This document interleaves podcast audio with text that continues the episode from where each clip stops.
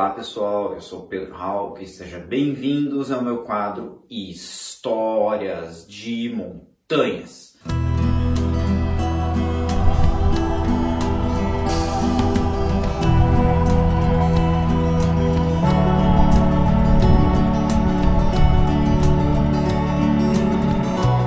Galera, se você pratica montanhismo aqui no Brasil e já ouviu falar das histórias da evolução, provavelmente você deve ter ouvido falar que aqui no nosso país, os estados do Rio de Janeiro e o Paraná têm uma grande rivalidade no montanhismo. Será mesmo que esses dois estados têm tanta rivalidade assim? Então vamos conhecer um pouquinho mais sobre como foi que acabou acontecendo essa história dessa tal rivalidade entre os dois estados.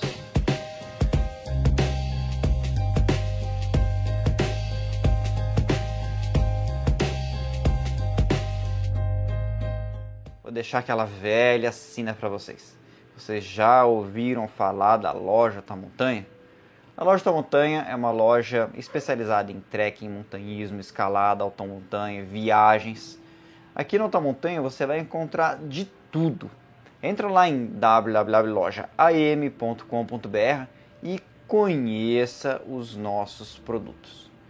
Pessoal, é uma certa uh, verdade né, que o estado do Paraná e o estado do Rio de Janeiro são os estados onde o montanhismo mais tem tradição no Brasil.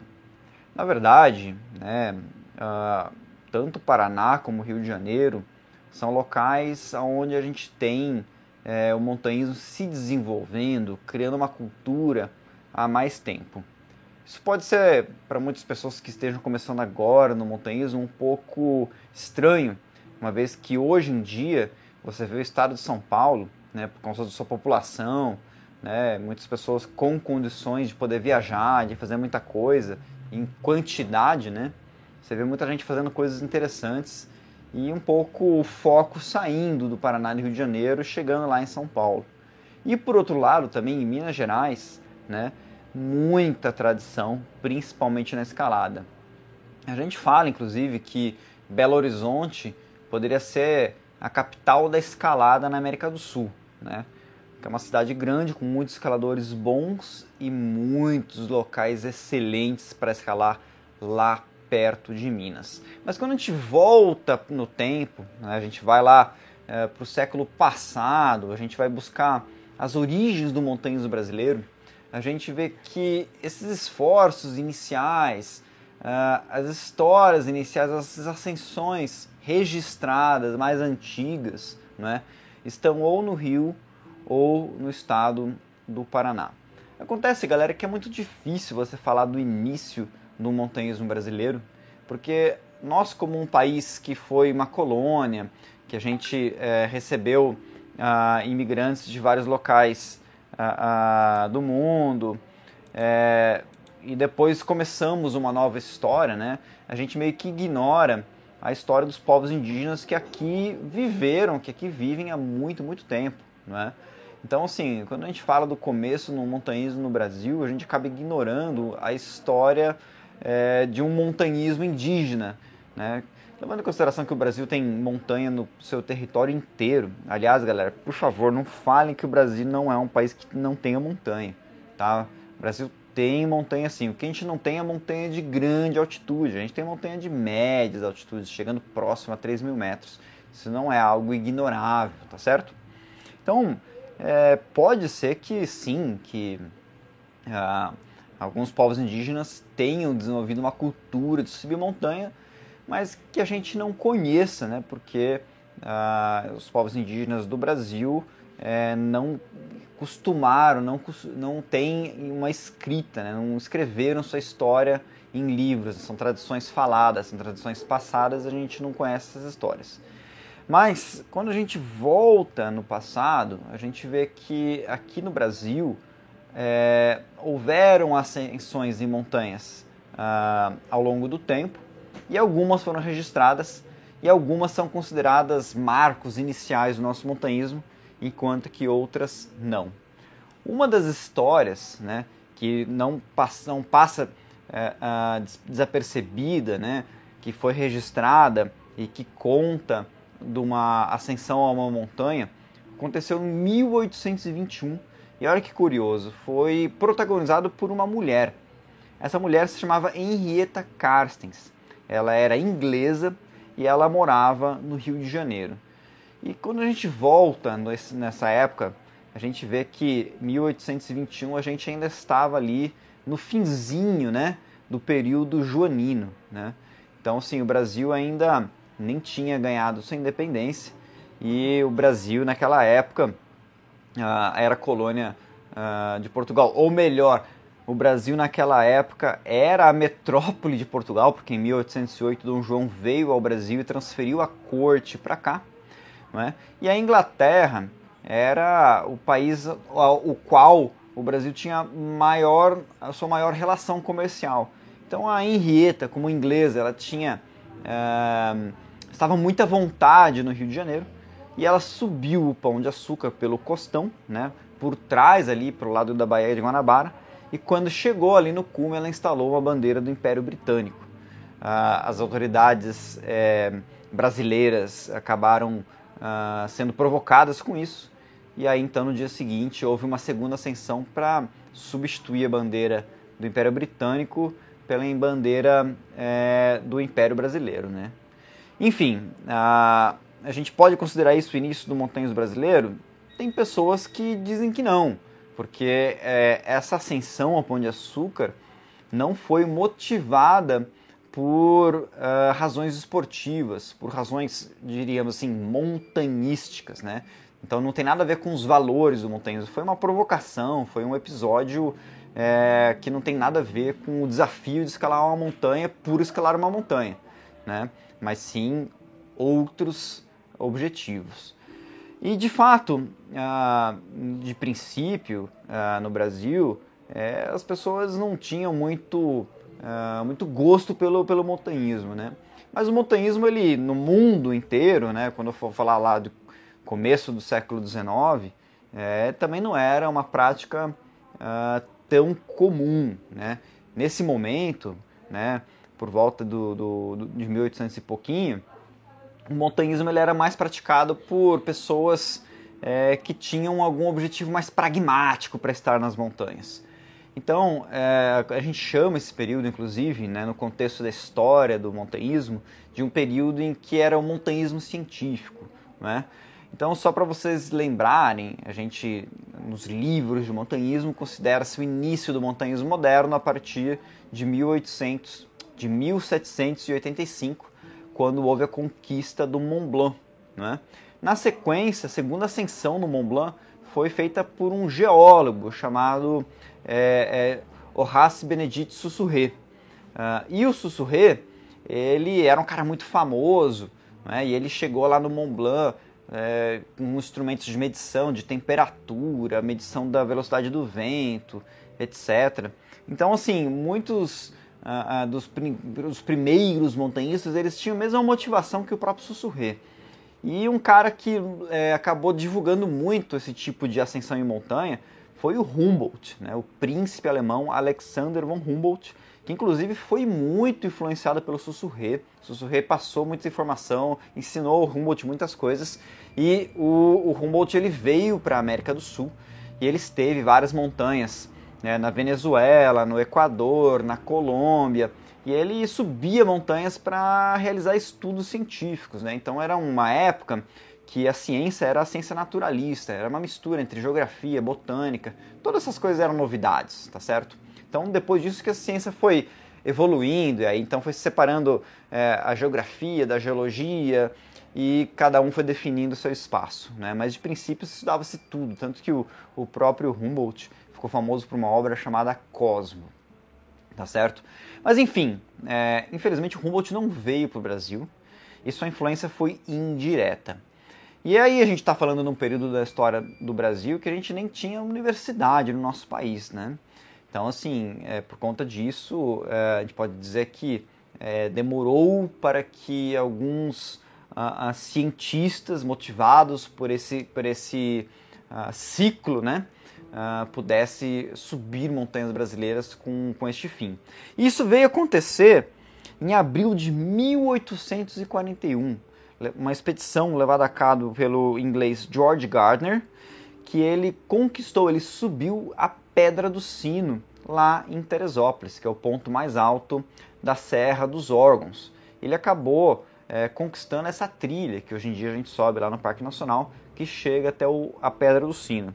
O Gardner, é, ele era botânico e ele contou com a ajuda de um outro inglês que tinha uma fazenda e, e esse inglês ele liberou para o Gardner é, vários escravos e esses escravos trabalharam na abertura dessa trilha, trabalharam carregando peso, montando barraca, levando as coisas para o Gardner, cozinhando.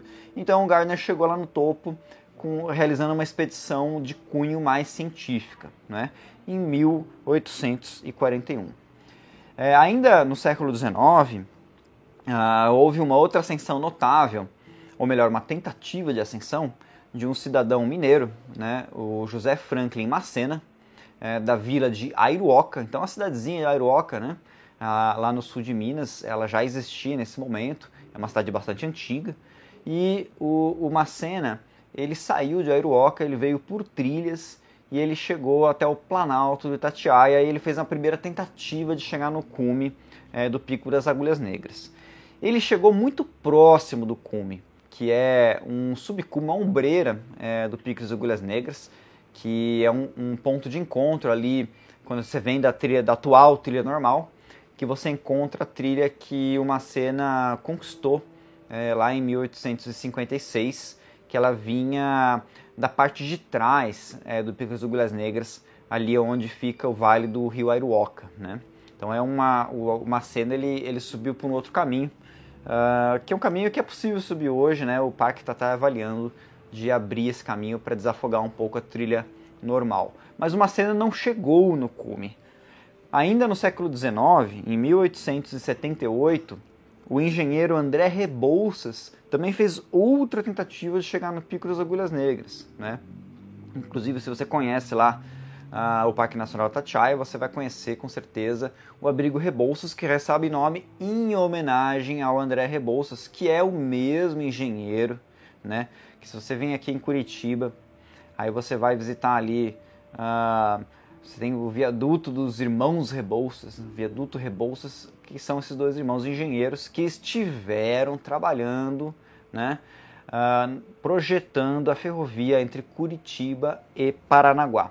Uma ferrovia é, que ficou pronta em 1885. E aí então é que a gente vai falar um pouquinho do Paraná. Porque quando a gente fala de 1885, a gente está falando no momento da história do Brasil é, em que a gente estava ainda no Império, né? Então é um momento que o Brasil era governado pelo Dom Pedro II e o Brasil estava crescendo muito nessa época. O estado do Paraná, ele nem era estado do Paraná, ele era província de São Paulo, depois que veio se separar. E uh, nesse momento, uh, aqui no estado do Paraná, a, a região que naquela época era mais é, povoada era a parte do litoral. Curitiba, nesse momento, era um lugar muito pequeno, era uma vila. Né? Paranaguá, Morretes, Antonina eram cidades muito mais importantes e muito mais ricas. Todo o comércio que era feito entre uh, o Planalto, onde está Curitiba, e o litoral, onde que vivia a aristocracia paranaense daquele momento, é, toda a riqueza que era transportada entre o Planalto e o litoral era transportado pelo famoso caminho do Itupava, que é uma trilha colonial que hoje muita galera da montanha aproveita para trilhar, né, como uma aventura, né, é uma trilha calçada, fica corta a Serra do Mar entre Quatro Barras e Morretes, muito bonita, diga-se passagem, e naquela época ela era é, o principal meio de comunicação. Então, por essa trilha passavam tropas de mulas carregando tudo aquilo que, que Curitiba precisava. Né? E o comércio com o resto do Brasil era feito tudo de navio, saindo dos portos de Antonina ou Paranaguá, que era bem pequenininho é, naquele momento.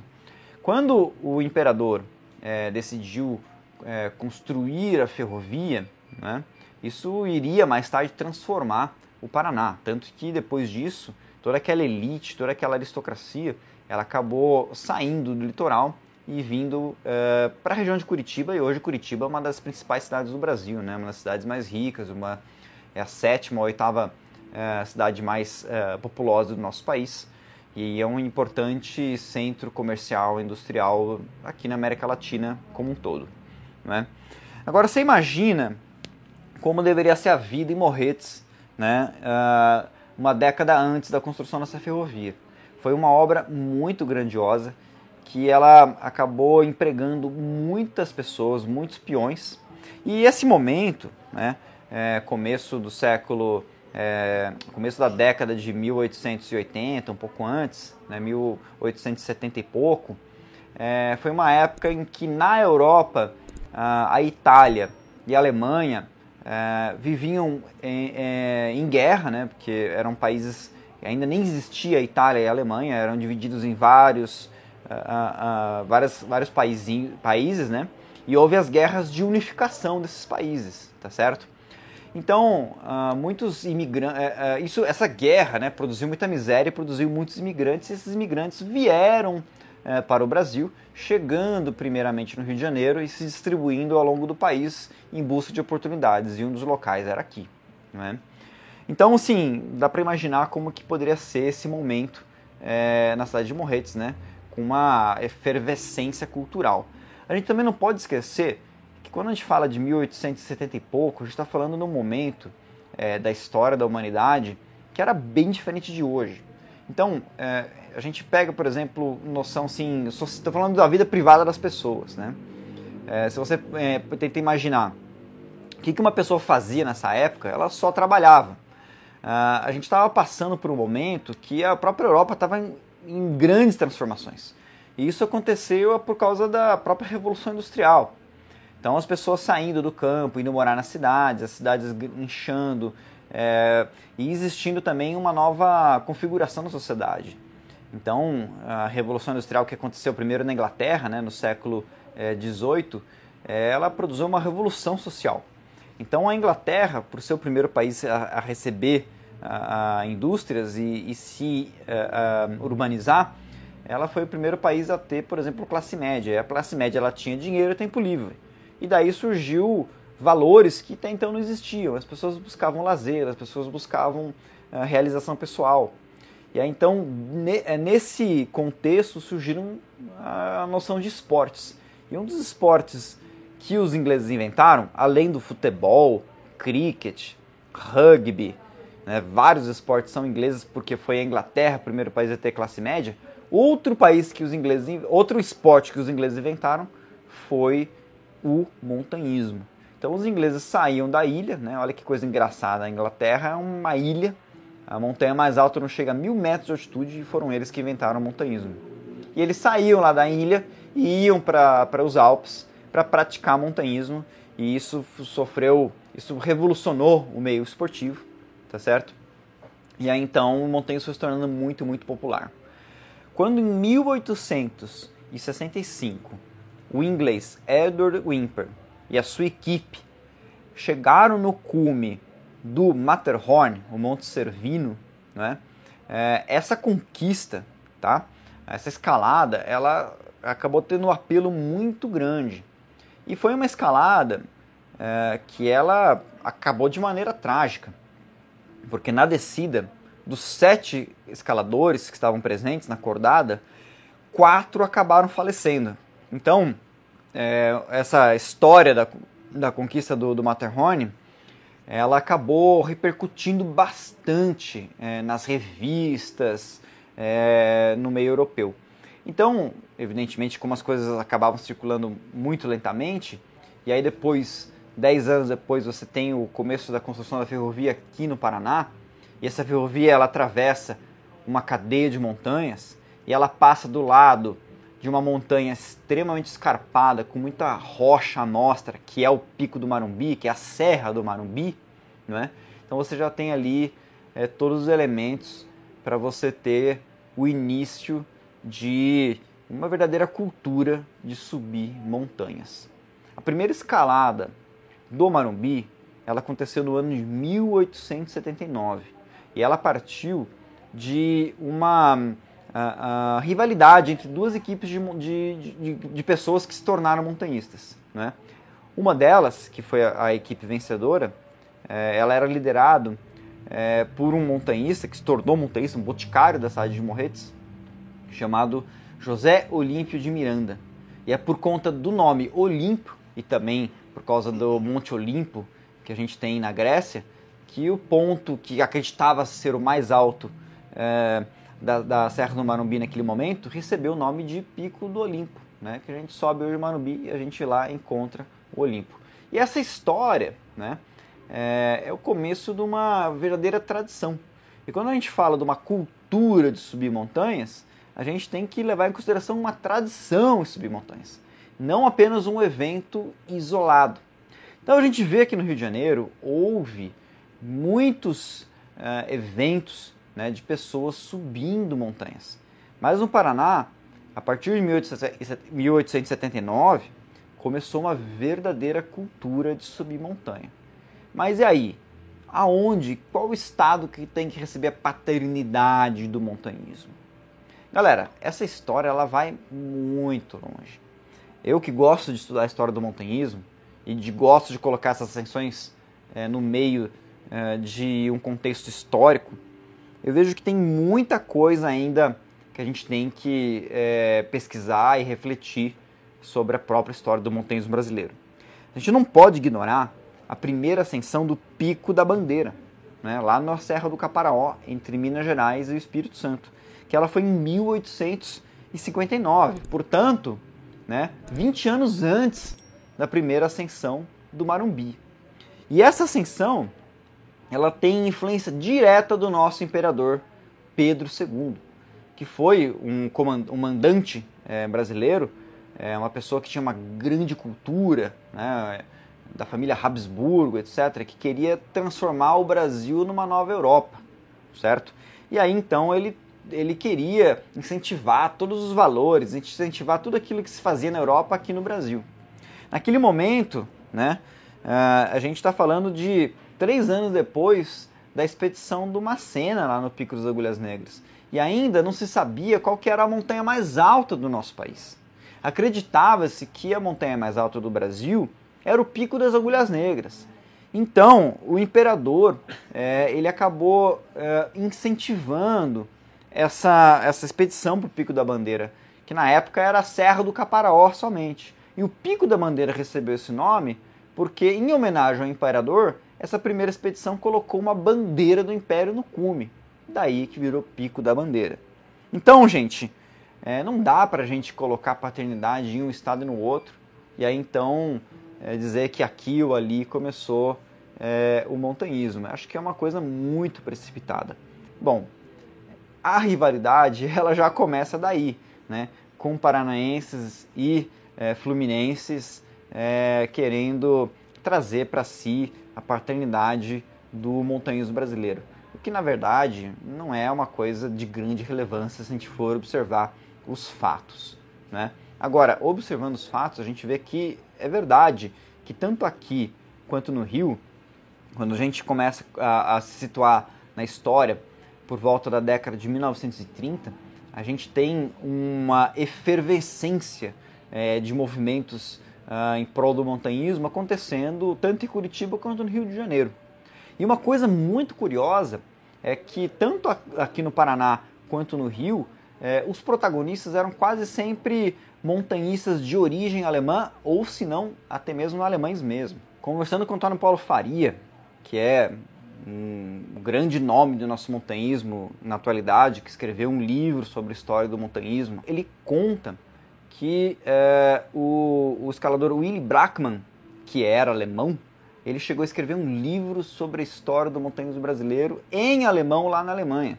Então esse, é, é, esse personagem, né, que ele conquistou várias vias de escalada é, lá no Rio de Janeiro, conquistou várias montanhas, se envolvido ah, ah, em várias uh, várias escaladas, é, é, teve envolvido em várias conquistas lá no estado do Rio de Janeiro, né, uma pessoa muito importante na década de 30. Uh, ele voltou para a Alemanha mais tarde e lá é, ele acabou escrevendo esse livro que nunca foi traduzido em português e ele ainda é desconhecido aqui no nosso país e com certeza é um material muito farto para pessoas que querem se debruçar e reescrever um pouco, contar um pouco histórias de montanha né, que ficaram esquecidas é, no passado. Agora, falando de fato também, é, quando a gente compara Rio de Janeiro e Paraná, é, o, os fluminenses eles levam vantagem em relação a montanhas, né? em, em relação a relevo. Isso, de certa forma, é um ponto a favor deles, porque os caras nem precisam sair da cidade do Rio de Janeiro para subir montanhas. Lá você tem muita, mas muita montanha dentro da cidade, é um dos maiores centros urbanos de escalada do mundo. Se eles saem um pouquinho, vai por exemplo para a cidade de Petrópolis, também já tem uma infinidade de coisas para fazer. Se vão ali para Nova Friburgo, tem toda a Serra Fluminense, realmente uh, você tem montanha para escalar uma vida inteira. Então isso é uma coisa favorável para eles, mas também é ruim por outro lado, porque tendo tanta montanha no quintal de casa, né, uh, o pessoal do estado do Rio de Janeiro acaba viajando pouco. E os paranaenses, por outro lado, a gente tem nossa Serra do Mar, tem nossas montanhas, tem nossas belezas, mas não tem a mesma quantidade que tem ali no estado do Rio de Janeiro. E o, o Paranaense, por outro lado, ele é conhecido e reconhecido por ser montanhistas que viajam o mundo.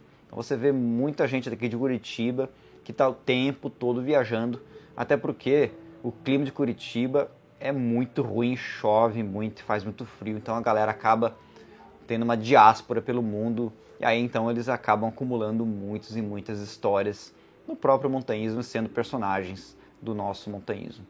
Agora, galera, rivalidade entre Paraná e Rio de Janeiro. Isso, na verdade, são coisas da nossa história do montanhismo que a galera já está até esquecendo. Então, longe de querer remontar essa rivalidade, eu acho que somos mais fortes estando juntos. Então, pessoal, é, deixa um pouquinho contando um pouco da nossa história, né? História do próprio montanhismo do nosso país, né?